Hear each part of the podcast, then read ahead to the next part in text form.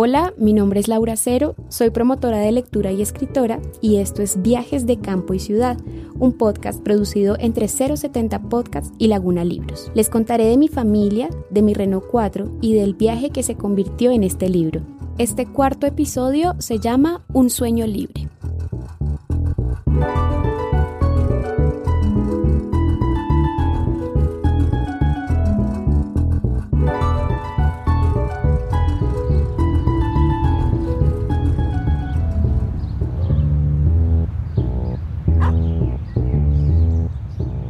El Verjón, diciembre 13.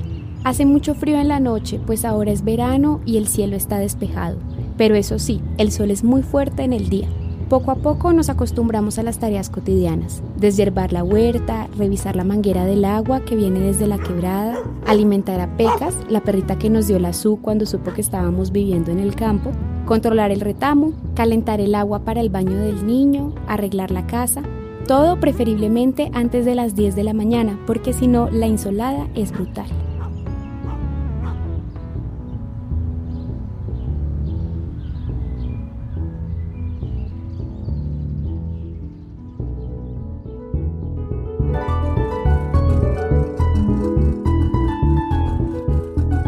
El proyecto del bibliocarro tratamos de, y todavía sigue siendo un proyecto que funciona fines de semana como digo yo, como muchos artistas, ¿no? Nosotros trabajamos entreteniendo a la gente, entonces cuando todos descansan, nosotros trabajamos.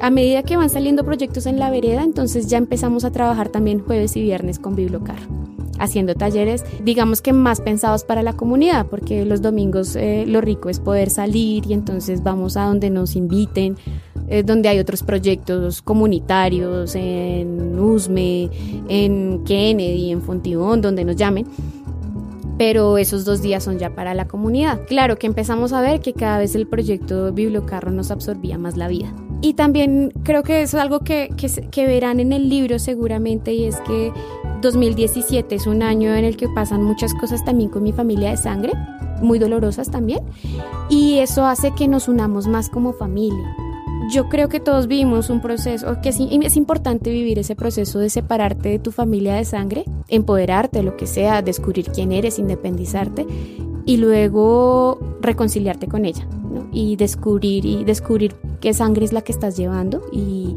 cómo vuelves a, ser parte de esa familia. Creo que el, libro también ha sido eso, una manera en la que me he encontrado a través de la escritura con, con mi familia de sangre. Entonces es una reconciliación real con tu familia, eso es, eso es precioso.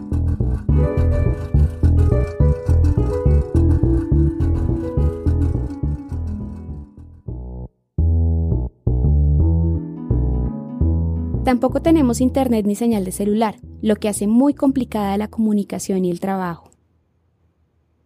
Sin embargo, qué tranquilidad, qué silencio en la noche, y en el cielo se ven las estrellas todas.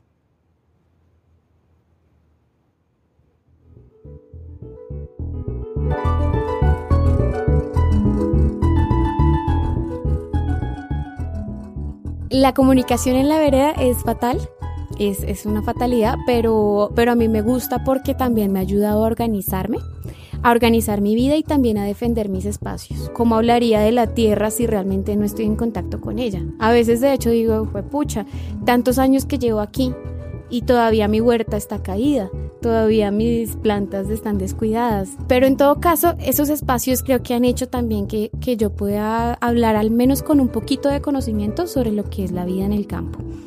Y eso también exige que, mi comunicación sea así. Entonces yo digo, sí es una fatalidad, pero también me gusta que sea así. Me gusta no tener televisor en casa. Que por ejemplo mi tía, mi tía es como, no puedo creerlo. Alguna vez invitamos a, la familia a un asado para el cumpleaños de Hiku. Recién Hiku cumplió un año. Y mis tíos afuera miraban y decían, bueno, y Laurita, ¿ustedes qué hacen aquí para distraerse? Y nosotros nada, pues mirar la naturaleza, cantar, bailar, salir a correr o, y en la noche no, pues ver una película, pero ¿y el televisor dónde está? pues no, no hay televisor, computador tiene que haber porque si no, si no tampoco puedo llegar a hacer trabajos, ¿no? No puedo adelantar tareas, no puedo sentarme a transcribir el diario para hacer ese libro, hijo de madre. Empezamos ahí a, a, a, claro, incorporar la tecnología de otras maneras. Hace, hace como dos meses subieron a entrevistarnos a la, a la vereda y le dijeron, Hiku, ¿qué es el bibliocarrito? Hiku tiene tres años y medio. Y él dice, el bibliocarrito es una biblioteca itinerante, así como media lengua, itinerante, dentro del baúl de un Renault 4. Y yo como, me enamoré también yo de mi hijo. Yo, yo no sabía eso, ¿no? Le preguntan, ¿y qué hacen tus papás? Prestar libros. ¿Y tú también? Sí, yo también.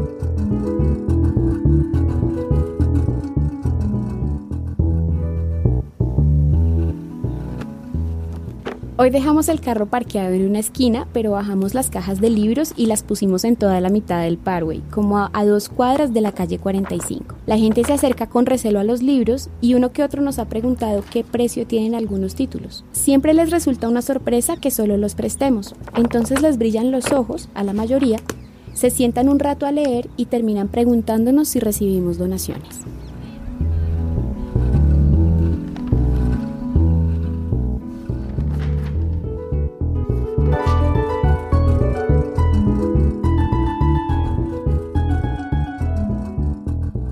Creo que tenemos claro que no, no está dentro de nuestro sueño convertir el bibliocarro en una industria cultural, pero, pero de alguna manera tiene que sostenerse. Entonces sí hemos aplicado a varias convocatorias. La primera fue por un millón de pesos, que fue la vaca bacana, que era una cosa chistosísima. La segunda fue con el acueducto, entonces lo mismo, pero el acueducto era, era un proyecto bellísimo, pero solo en especie. Entonces renovamos por fin esa colección. Entonces, después de todos los trueques y también pues viviendo la problemática de las bibliotecas comunitarias de que la gente cree que puede donar cualquier cosa y te regalan libros basura, que te provoca a la Ordóñez encenderles fuego. Realmente sí necesitábamos una colección nueva y nos llegó la colección que soñábamos porque yo la elegí, entonces sí era la que yo soñaba. Luego, en 2017, Secretaría de Cultura, otro proyecto con el que movimos también gente. En 2018 otra vez tuvimos un apoyo de, de Secretaría de Cultura y seguimos como moviendo.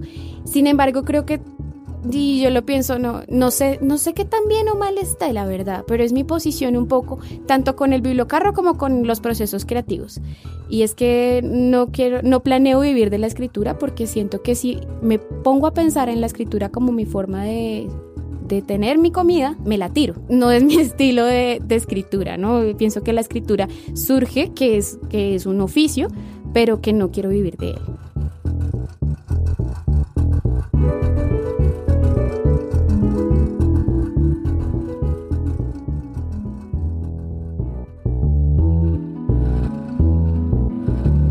Así es que hemos recibido al menos unos 50 libros durante estos meses y ha sido todo un trabajo organizarlos. Intentamos no recibir libros de texto, pero a veces nos llegan novelas y enciclopedias de las viejas y eso no es tan fácil de mover. En casa tenemos los libros que nos sirven para prestar durante las salidas del carro, pero estamos pensando en montar en la vereda una biblioteca libre o algo así, para que esos libros se muevan más. Ojalá el tiempo nos dé para tantos sueños.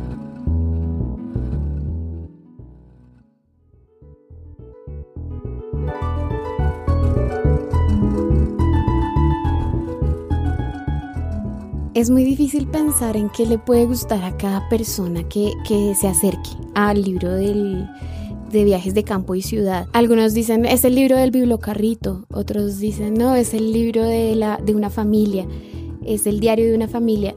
Eh, yo lo siento pues supremamente mi diario, creo que aunque hablé en, en, ese majestático que intenté eliminar en este último, porque todo era nosotros, nosotros, nosotros, creo que mi voz es distinta y mi pensamiento sobre el bibliocarro es distinto al que tiene Arco, por ejemplo, y eso me gusta mucho.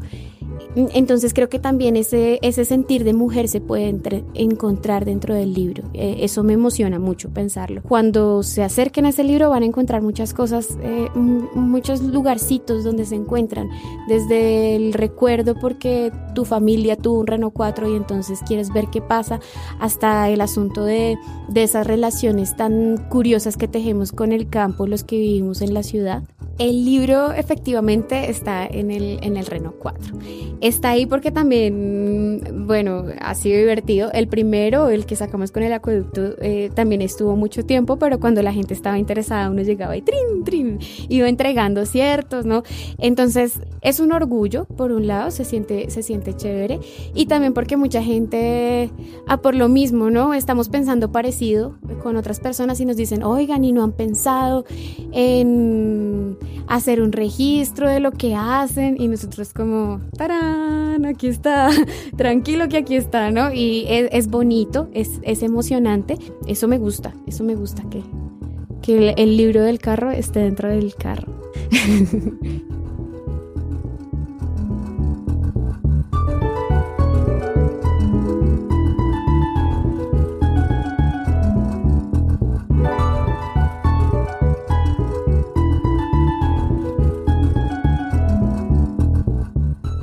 Viajes de Campo y Ciudad es un podcast producido entre 070 Podcast y Laguna Libros. Pueden suscribirse al canal de 070 Podcast disponible en iTunes, Google, Acorde FD y próximamente en Spotify. También pueden suscribirse al canal de Laguna Libros Podcast. Es narrado por su autora Laura Cero. Cuenta con la colaboración de Pedro Lemus, editor de Laguna Libros. La edición sonora y la música son por Gabriela Navas y la dirección general es de Sebastián Payán.